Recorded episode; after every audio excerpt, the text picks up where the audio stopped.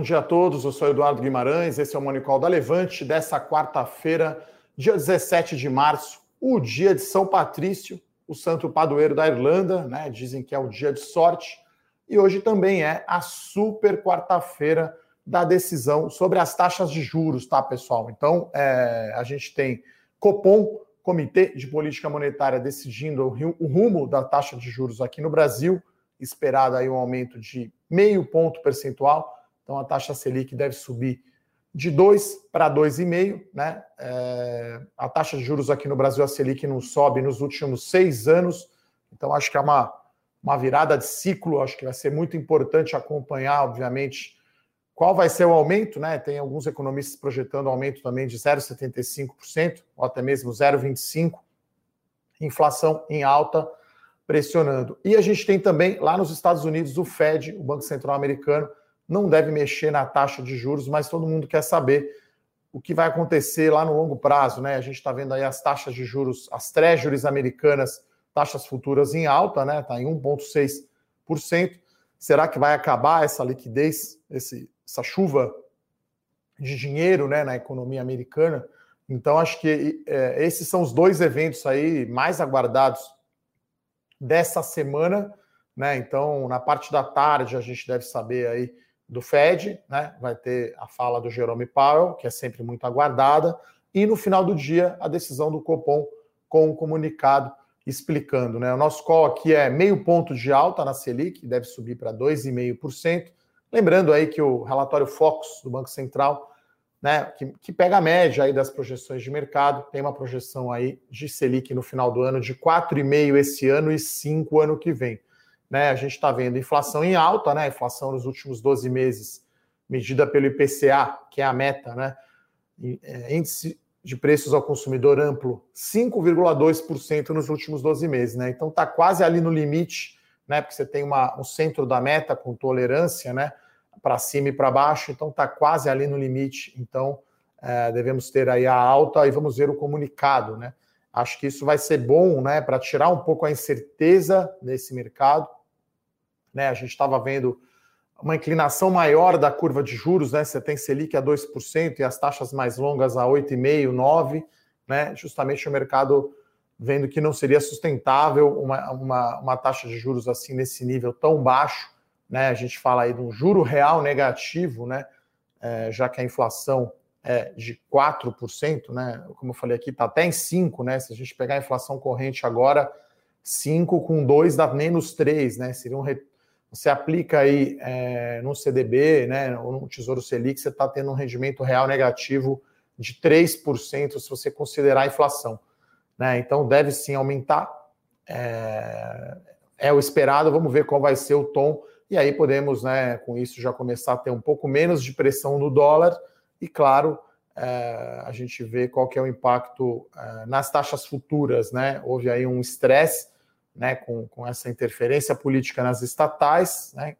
Depois teve aí o efeito Lula voltando aí para a disputa eleitoral, né? A gente está aí 18 meses da eleição, mas o pessoal já está fo focando só nisso. E aí uma nota triste, né? Ontem foi o pico aí de mortes, né, por Covid. Então espero aí que, enfim, tenho só agradecer aqui, eu tá bem de saúde, a minha família também, aqui na Levante todo mundo bem, né? A sala aqui dos analistas vazia somente eu aqui no estúdio, o pessoal da produção remotamente aí operando, tá? Então a gente está tomando aqui todos os cuidados. Por favor, faça o mesmo, né? Os hospitais estão aí mais de 90% de ocupação das UTIs. Está chegando aí numa situação bastante grave, né? Acho que ontem foi um, um, um ponto aí muito difícil, né? Então, fechado esse parêntese aí, olhando para os Estados Unidos, né? Eu até escrevi sobre isso na minha coluna Domingo de Valor, né? Nesse domingo, né? As ações de valor estão aí virando o jogo de certa forma em relação às ações de crescimento, né? Então, com esse aumento, né? Porque as ações de crescimento, vamos falar aí de Tesla e Uber, né? Acho que são aí os exemplos, né? Clássicos de ações de, ações de crescimento, né? De growth consome muito caixa, cresce demais, né? E aí esse ambiente de taxa de juros baixa com liquidez extremamente é, positivo para essas empresas, né? E aí a gente tem visto, né? Se a gente olha aqui, eu peguei um índice americano que chama Russell 1000, né? Que ele tem um, um ETF, né? De valor e um ETF de crescimento. Então, no acumulado de 2021, né? Já está 10,4 a 0,5. Então, o valor está ganhando aí por 10 pontos aí na frente.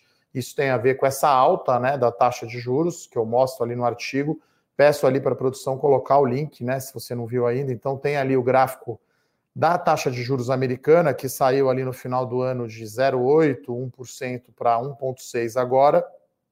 E a gente consegue ver até nos índices aqui, né, de Nasdaq, que é tecnologia, que seria mais crescimento, versus Dow Jones, que é industrial, que é valor.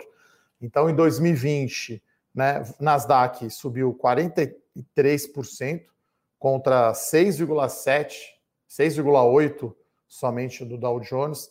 Em 2021, 7% do, do, do Dow Jones contra 4% de tecnologia de Nasdaq, né? Então, só para tentar separar aqui o grupo das empresas, né? Eu falei de Tesla e Uber, acho que são as mais famosas, mas temos, mas temos, né? Como principais empresas, né, que têm maior participação nesse índice Russell Growth, a gente tem Apple, Microsoft, Amazon e Facebook, né? Praticamente aí a, as FANGs. E nas empresas aí de valor, temos a Berkshire Hathaway, do Warren Buffett, né? Que é o expoente aí do Velho Investing, JP Morgan, Johnson Johnson, Walt Disney, Coca-Cola, por exemplo, né? Então, é, vai ser importante ver essa, essa mudança, né?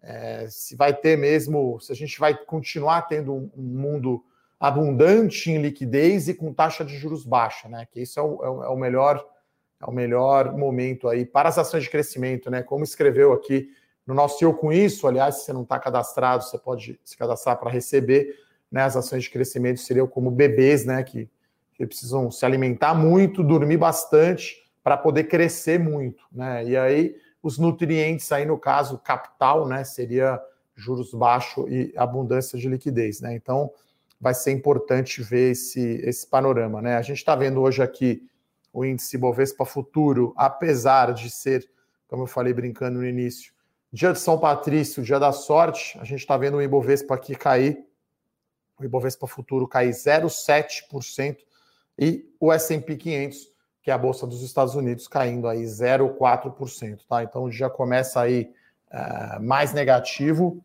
Uh, mas tudo em espera, com passo de espera para a decisão do FONC, né, que é o comitê lá do Banco Central Americano, Fed. A mensagem aqui, né, pessoal, não é, ah, não, agora é para vender tudo o que você tem de ações de crescimento e comprar valor. O importante é a diversificação. E aí, né, a gente tem uma promoção especial hoje aí do, do produto Investimento Global, né, do, do Fernando Martim, que é o guru aí desse produto até, né, são, são, são as tendências globais, né? Então a gente, eles fizeram até uma live, né, essa semana.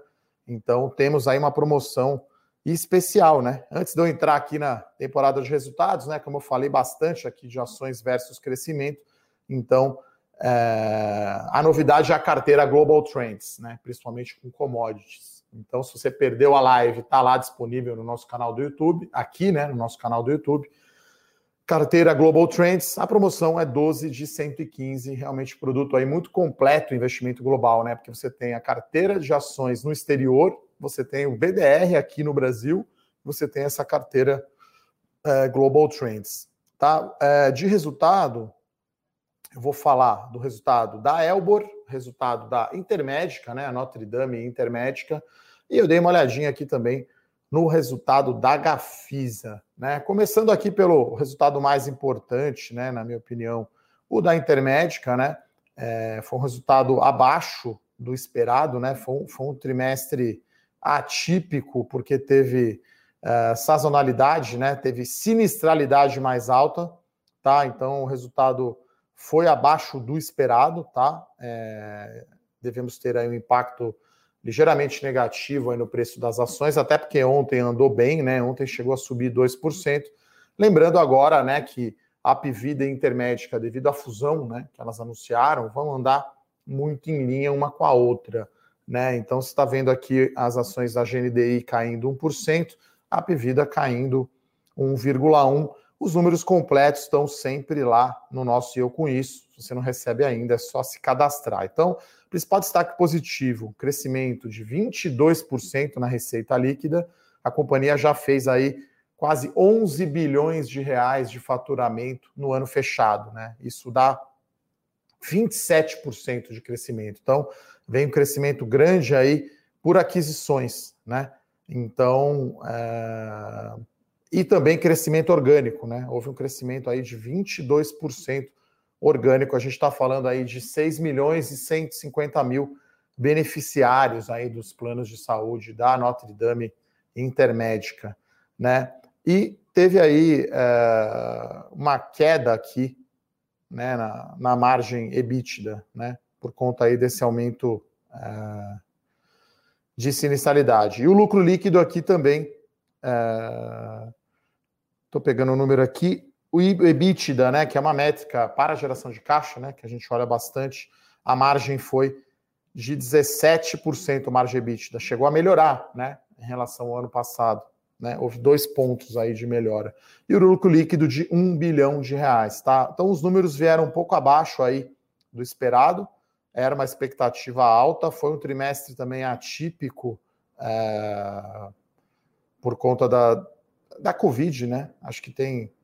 Você teve uma, um crescimento grande ali da base de beneficiários e, na minha opinião, os principais catalisadores aí para as ações da Intermédica a aprovação né, da fusão pelo CAD, né, Conselho Administrativo de Defesa Econômica, vai ter um ganho grande de sinergia nessa fusão intermédia Apivida, por ter complementaridade geográfica, né? A Apivida mais forte Nordeste, Notre Dame mais forte Sudeste, tem algumas sobreposições, principalmente ali em Minas Gerais, tá? É, então, e o terceiro ponto, maior crescimento aí via aquisições, né? Lembrando que acho que deve aprovar facilmente aí no CAD essa operação, já que as duas juntas têm aí menos de 20% do total de leitos de hospitais no Brasil. Né? Então, claramente, aí uma, é uma fusão ganha-ganha. Só para lembrar aqui, né, pessoal, a, a, relação de troca, né? Então, a relação de troca é 5,25 ações da Pivida para cada ação de intermédica, né? Mais R$ 6,45 em dinheiro, né? Então, se a gente pega o preço de fechamento de ontem, né? É, pela relação de troca teria aí um pequeno ganho aí, um ágio, né? Como a gente chama, de 4% para GNDI, tá? As ações abriram aqui, como eu falei, em queda de 1,4%, tá?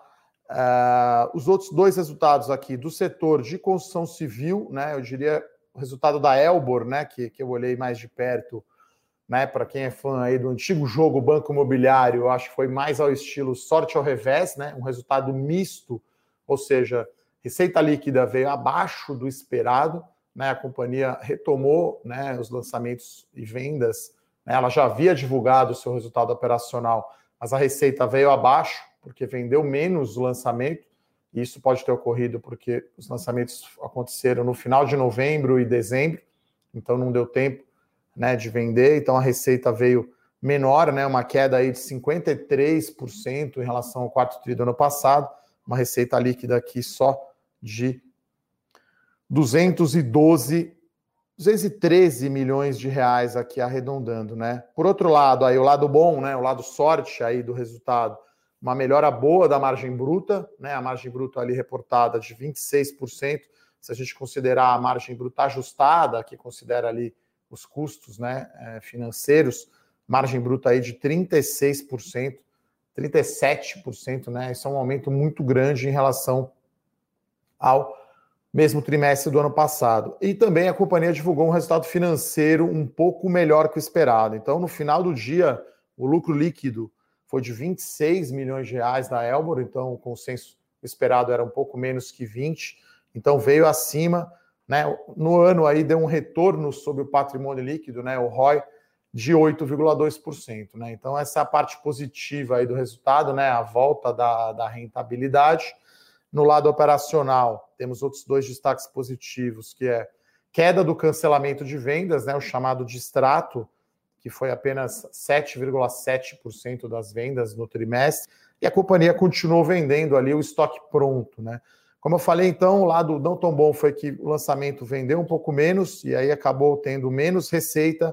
No final do dia, né, também teve um consumo de caixa pequeno, né? Foram 25 milhões de reais de cash burning, né? Ou seja, aumentou a dívida líquida de um trimestre para o outro.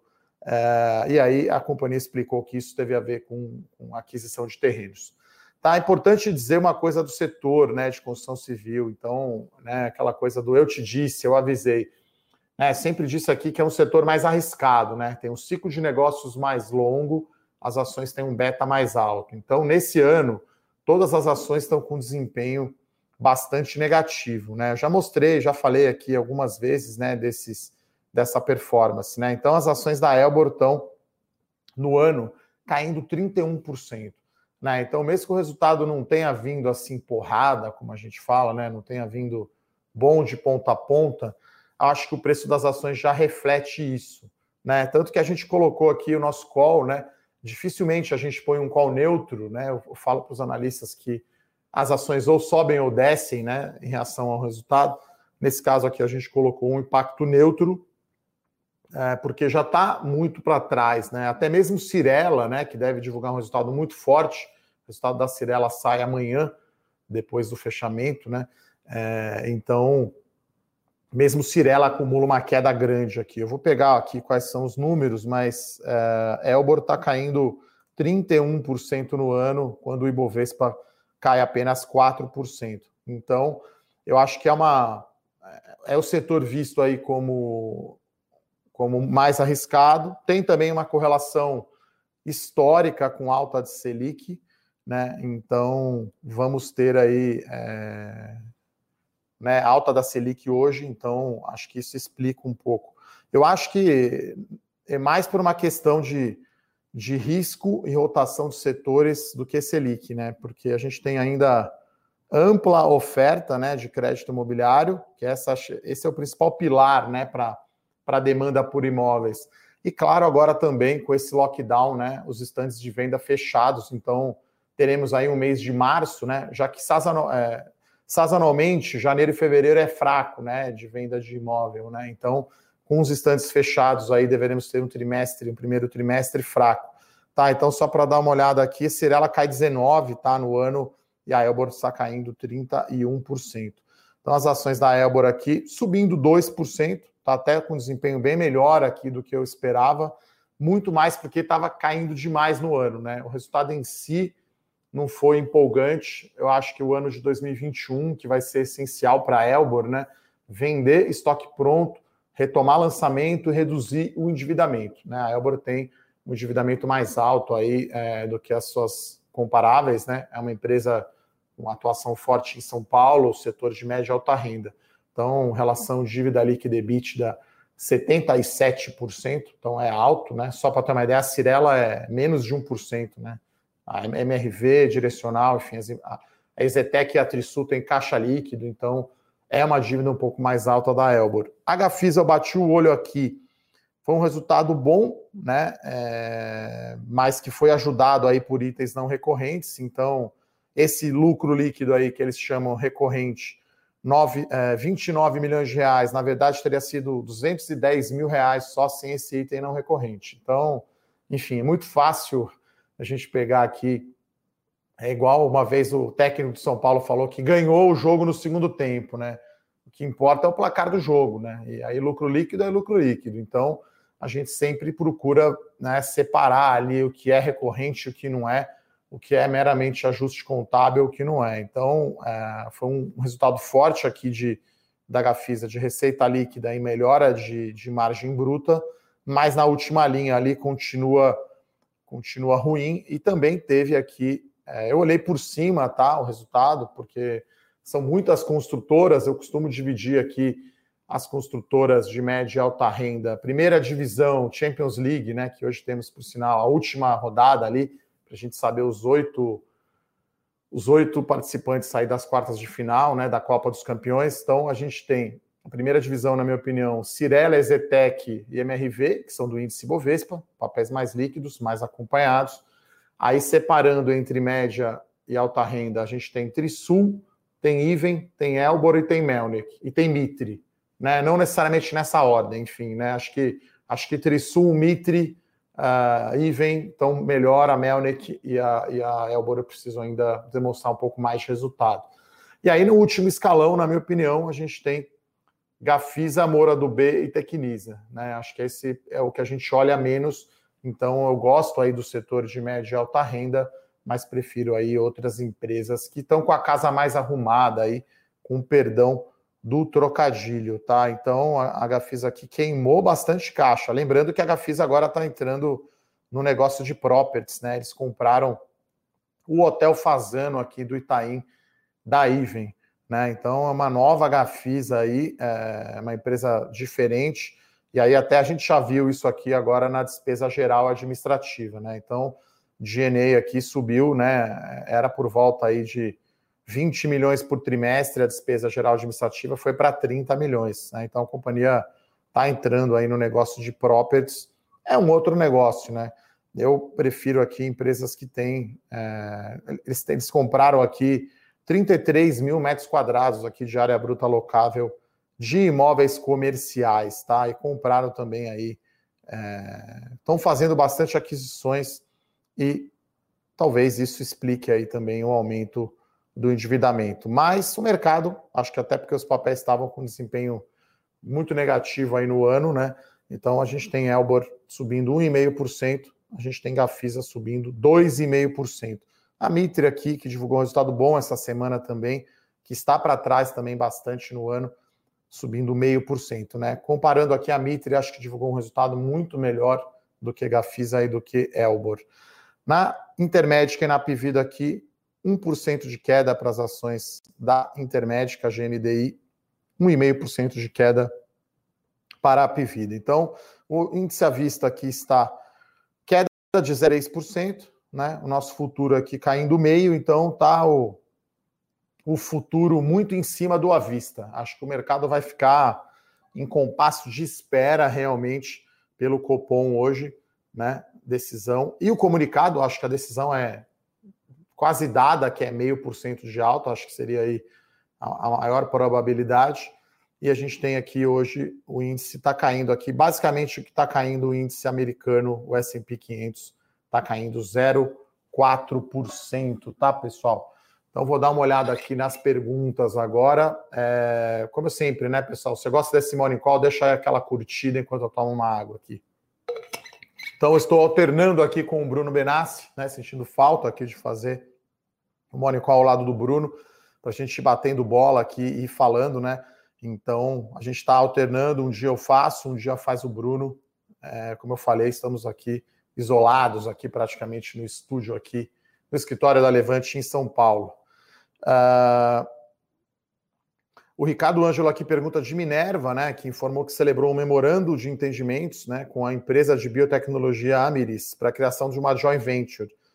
Isso pode ser catalisador para a empresa? Olha, é uma notícia positiva, Ricardo, mas acho que não deve ser tão importante né, é, no curto prazo. Eu acho que talvez tenha aí um impacto maior lá na frente, né? Então a Minerva acho que está querendo aí se posicionar como empresa de alimentos, né? Acho que a gente chamava esse setor antes de frigorífico, né? Agora a gente está falando de setor de proteína animal, né? Quer dizer, então acho que com, com a ressurgência, ressurgência é bonita, hein? Com a volta ali da, da, da gripe suína africana lá na China, né? Cada vez mais o chinês vai comer é, proteína, né, carne suína, carne de frango e carne bovina, e aí eu acho que fica bem posicionado aí a, a Minerva e as empresas brasileiras, tá?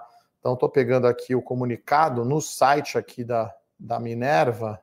Vamos ver aqui. Geralmente eles só falam da parceria, não deve falar do valor, então é pouca então, é algo, é, Ricardo, são três pilares aqui, né? Eles estão falando de análise de dados, e-commerce e marketplace, tá?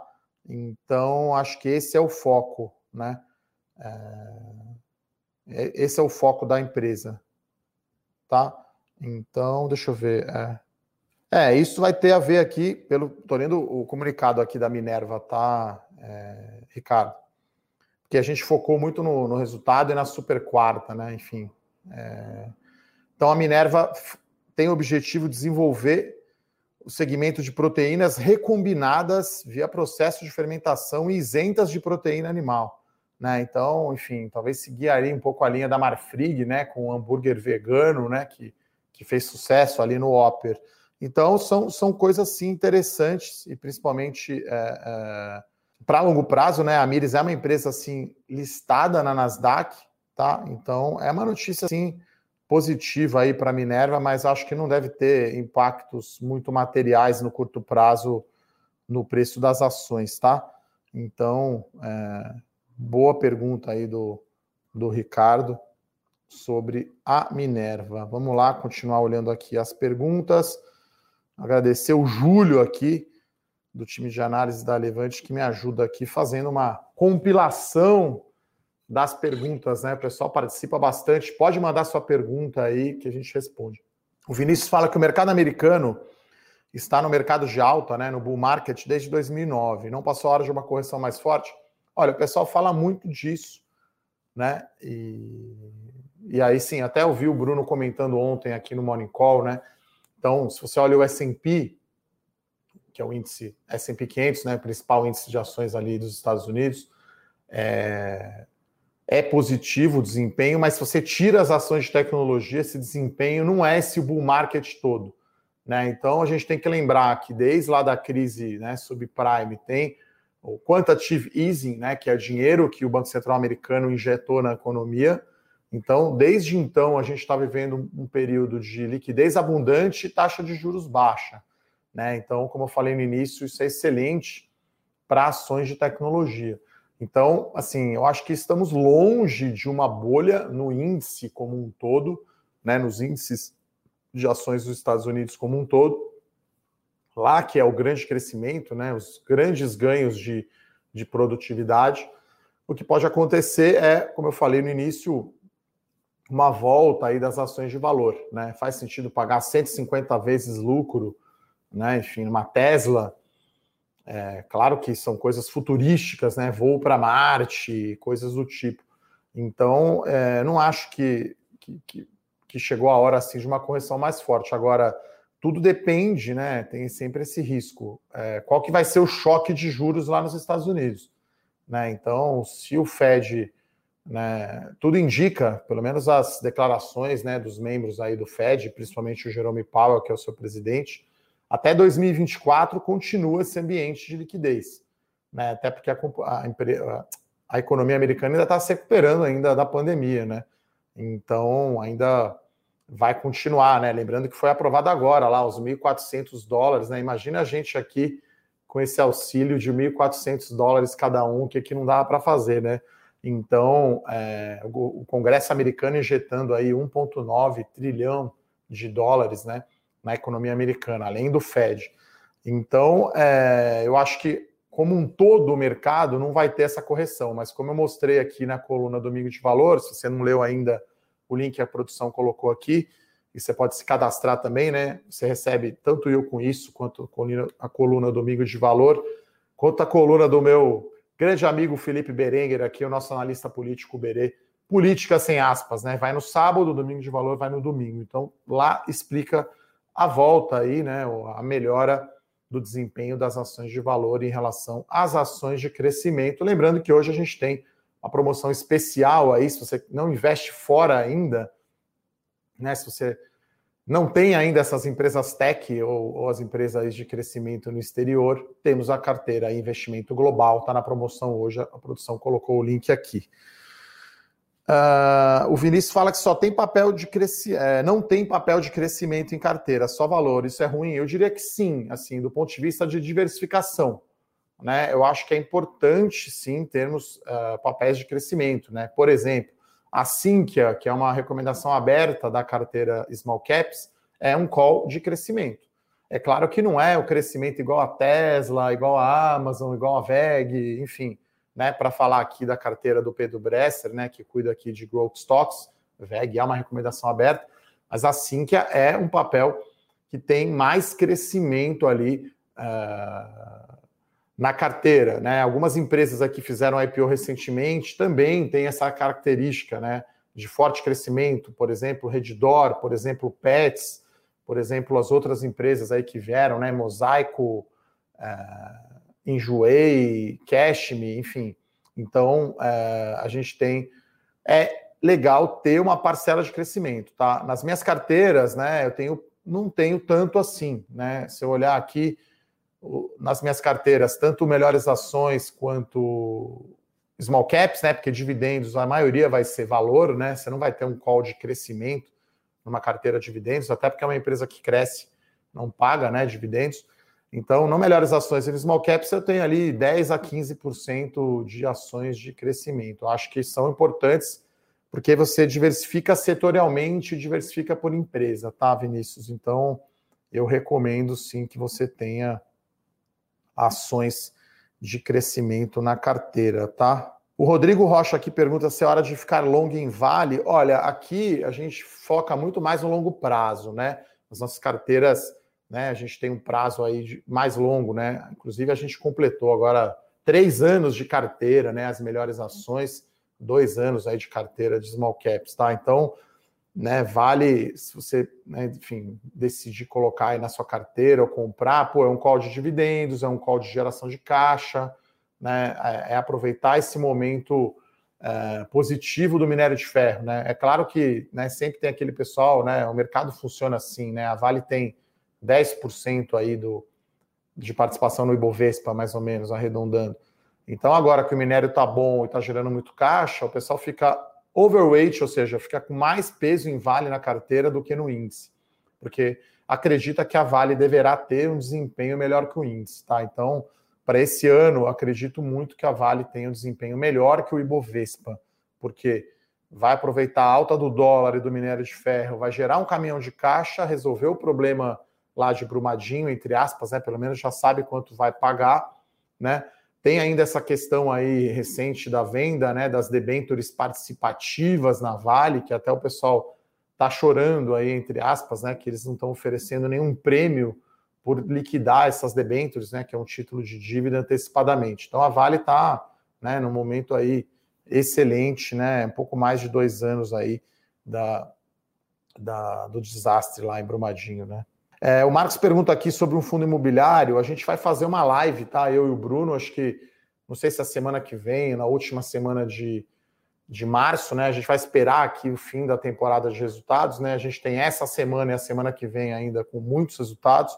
Daí vamos fazer uma live só para assinante da série Fundos Imobiliários. Aliás, eu recomendo, né, Marcos? Se você não ainda não é assinante, pedir para a produção colocar o WhatsApp aqui do Bruno, né, o charado Bruno Benassi, que é o nosso head lá de relacionamento com o cliente. Pode ver um desconto bacana aí, um 30% off aí em fundos imobiliários, tá? Então, é, vamos falar sobre, mais sobre fundos imobiliários. Vamos fazer uma live exclusiva para assinante e depois, provavelmente, eu e o Bruno vamos fazer uma live aberta para todo mundo, tá? O Piero aqui pergunta que hora sai a decisão. Eu acho que agora mudou o horário de verão lá, talvez seja duas e meia, três horas. Até vou dar um Google aqui para ver, né? Porque inclusive isso mudou o horário da bolsa, né? Agora a bolsa aqui está fechando cinco e meia da tarde, né? Então é, os americanos mudaram lá o horário, a bolsa aqui mudou, mudou a diferença de fuso horário para Nova York, tá? Vamos ver aqui se eu acho ao horário da decisão, eu diria que é entre duas e meia e três horas da tarde, horário de Brasília, tá?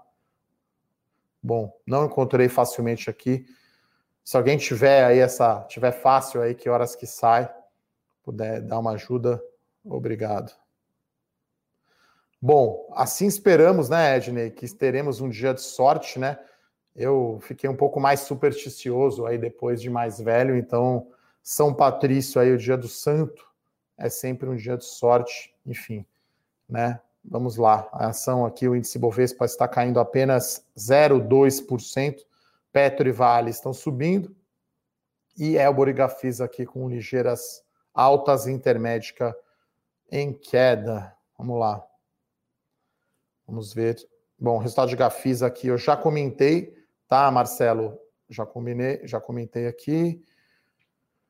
Estamos passando aqui novamente nas perguntas, né? É, uma pergunta aqui do Ricardo, né? Na, na, na grande quarta-feira, né? Se a regra é ficar de fora da bolsa e aguardar as decisões. Olha, eu, a gente não é trader, tá? Então a gente não fica entrando e saindo na bolsa ao sabor aí dos eventos, né? Então vamos dizer, você define que o seu perfil é, permite que você tenha 30% da sua carteira em ações, você aloca esses 30% em ações, eventualmente você pode né, separar a parte desses 30% para fazer uma coisa mais trading, né? Como eu falei, agora até com lockdown, né? Todo mundo gostando de apostas aí, então eu fiz uma aposta aqui fora do dinheiro na Champions League, né? Comprei Porto na final da Champions. Isso antes do jogo com a Juventus. Então o Porto foi lá, eliminou a Juventus, né? Tava pagando, acho que 36 para 1, né? Então tava fora do dinheiro. Então, sempre é bom fazer uma pequena apostinha, ficar entrando e saindo, mas eu faria pequena essa aposta sempre.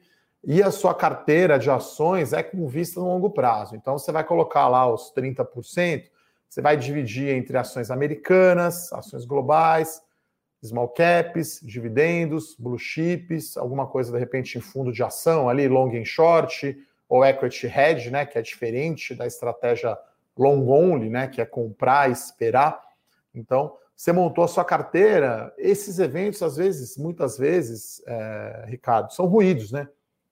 Ah, vai ser Fed meio, 0,75. Essas flutuações aqui de Bovespa de 2%, no longo prazo, não faz diferença.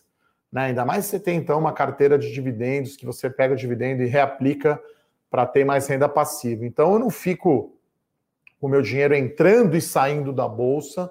O que você pode fazer, e aí é interessante, é, né, além da reserva de emergência, que eu já falei bastante aqui, fazer uma reserva de oportunidade.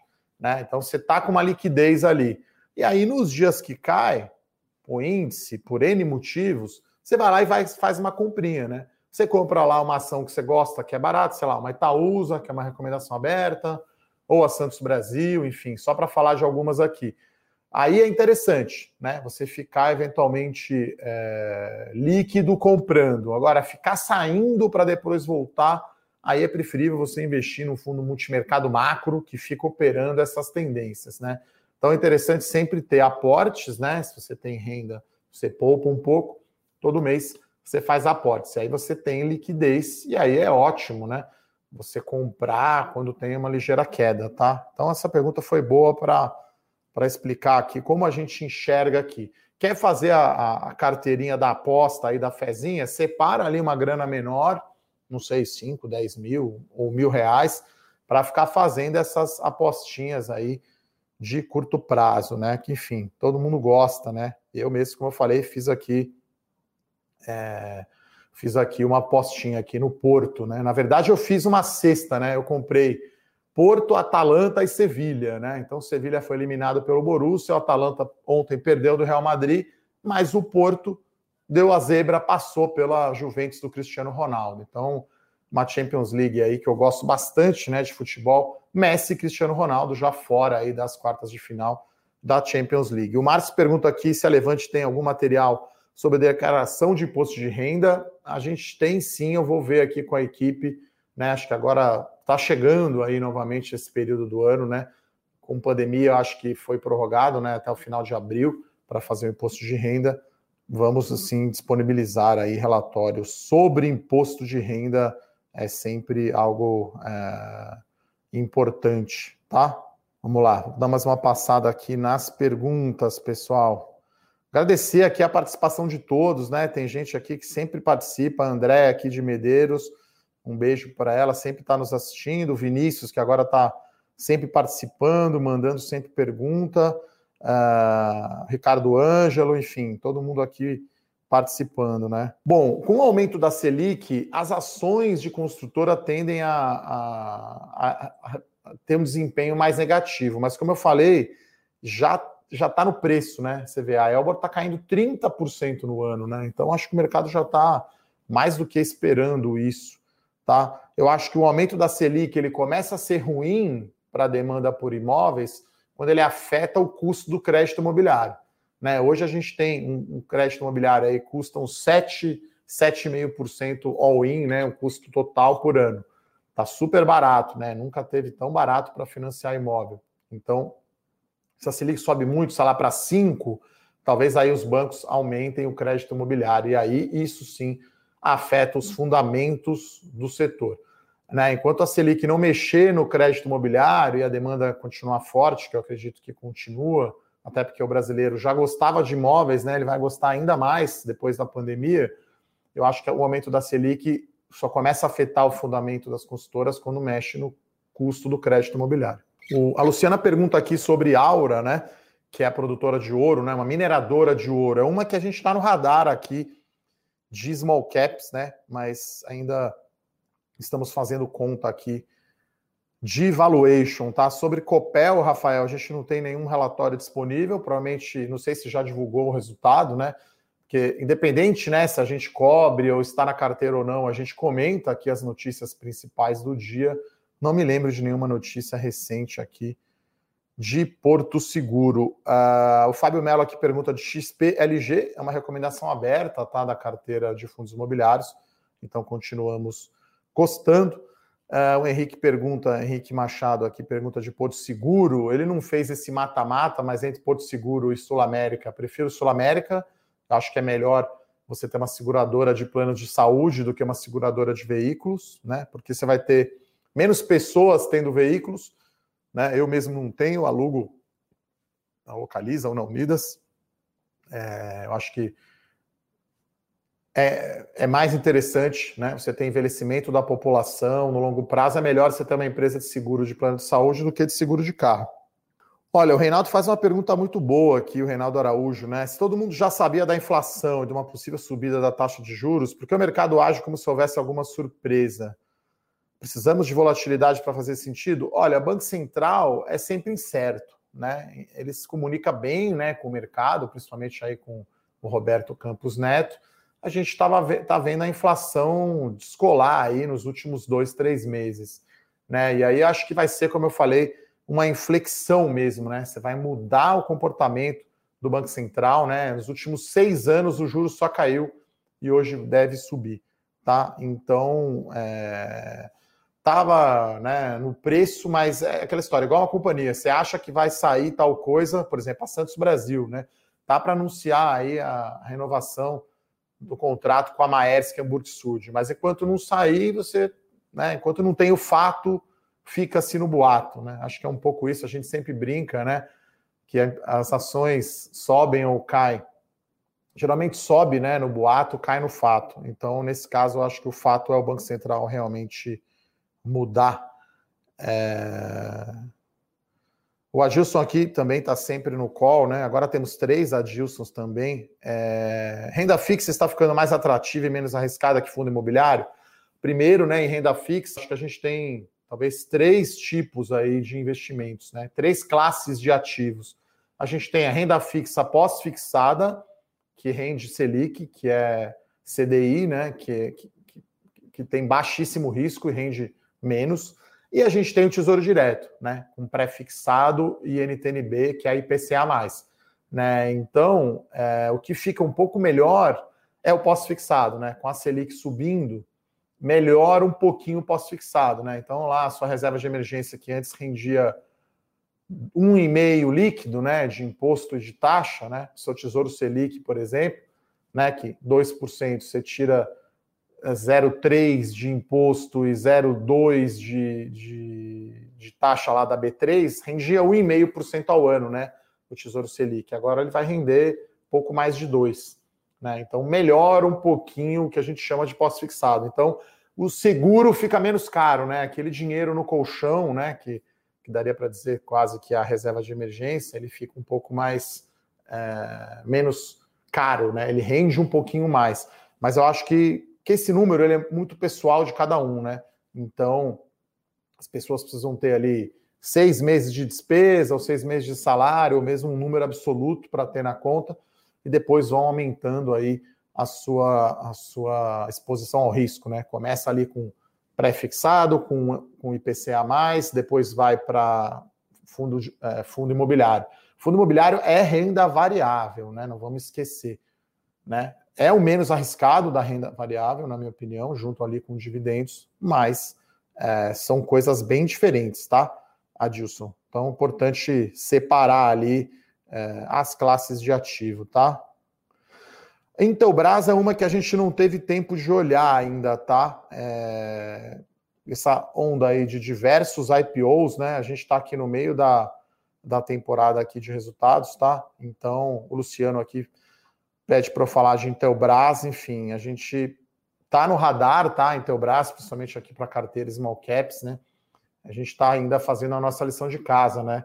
Entender o que a empresa faz, olhar os números, enfim. Para a gente chegar e falar aqui de uma empresa requer aí alguns meses de estudo, né? Algumas várias horas, né? Primeiro olhando o prospecto do IPO, formulário de referência, apresentação corporativa, release de resultado, teleconferência com, com os analistas, falar com o pessoal de fundo do mercado. Então, para a gente ter uma opinião aqui, para até para fazer um relatório de IPO, dá um trabalho bastante grande e também para colocar novas empresas na carteira. Né? Esse ano a gente já colocou duas novas ações na carteira Small Caps, né? Eu e a Nelly Konag aqui, que é a minha analista direta aqui, que trabalha comigo na carteira Small. A gente faz esse trabalho de garimpar, com perdão do trocadilho aí para a Aura, né? Empresas para carteira.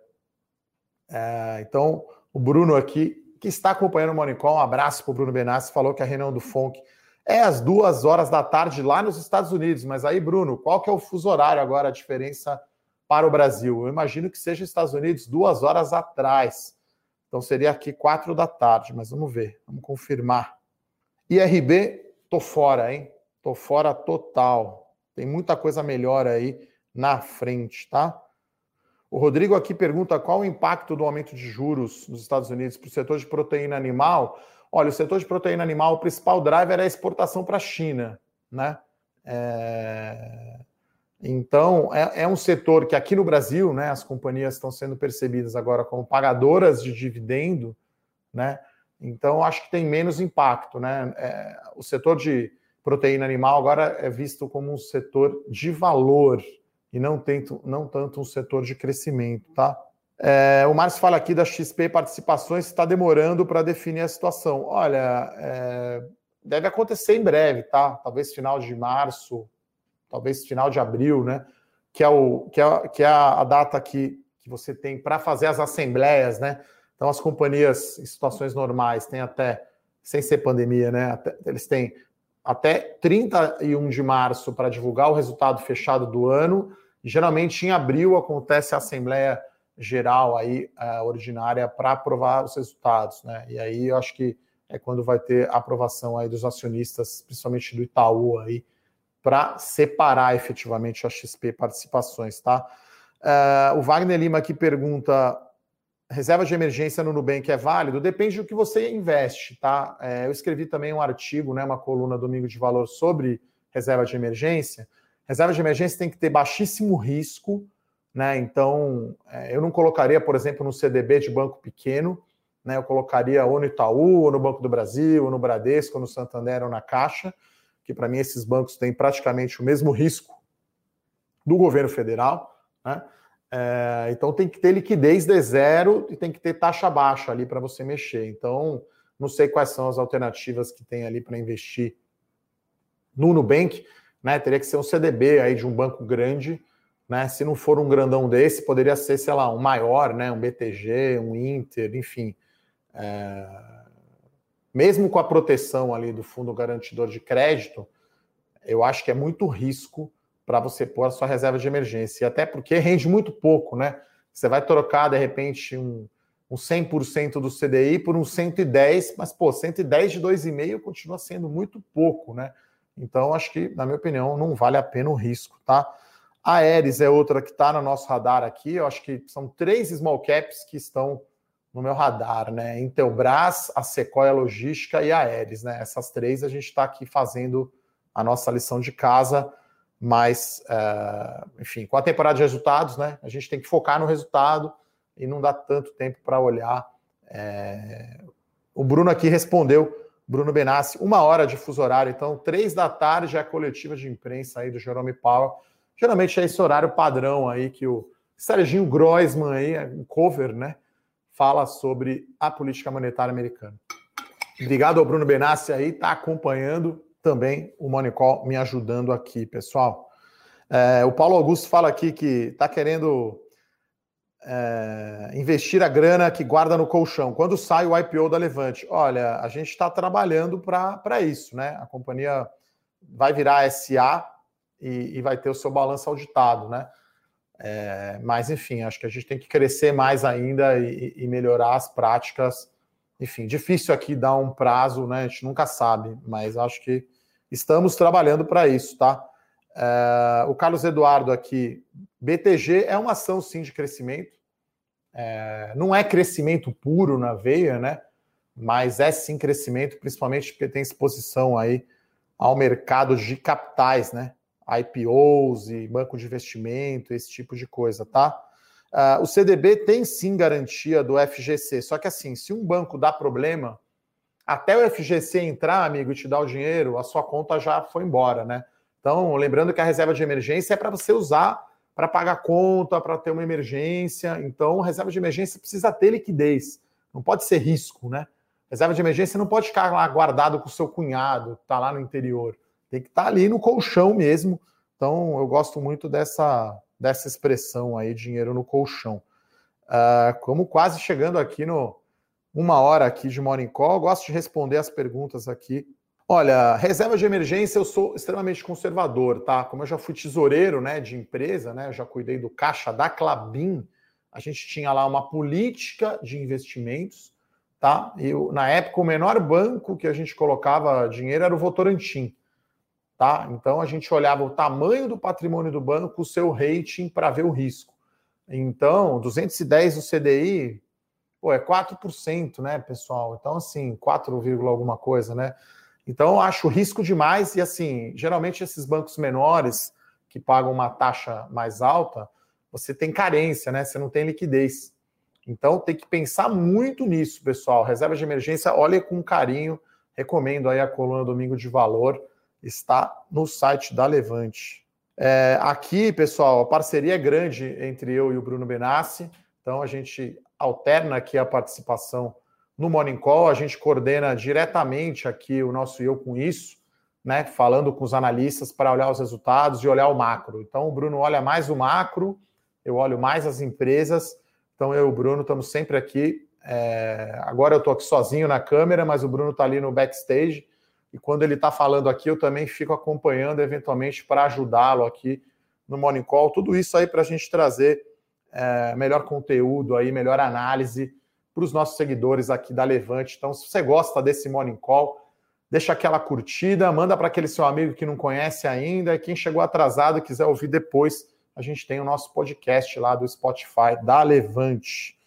Adilson, Selic hoje sobe. Zero chance, na minha opinião, de ficar estável cair, então, nem pensar.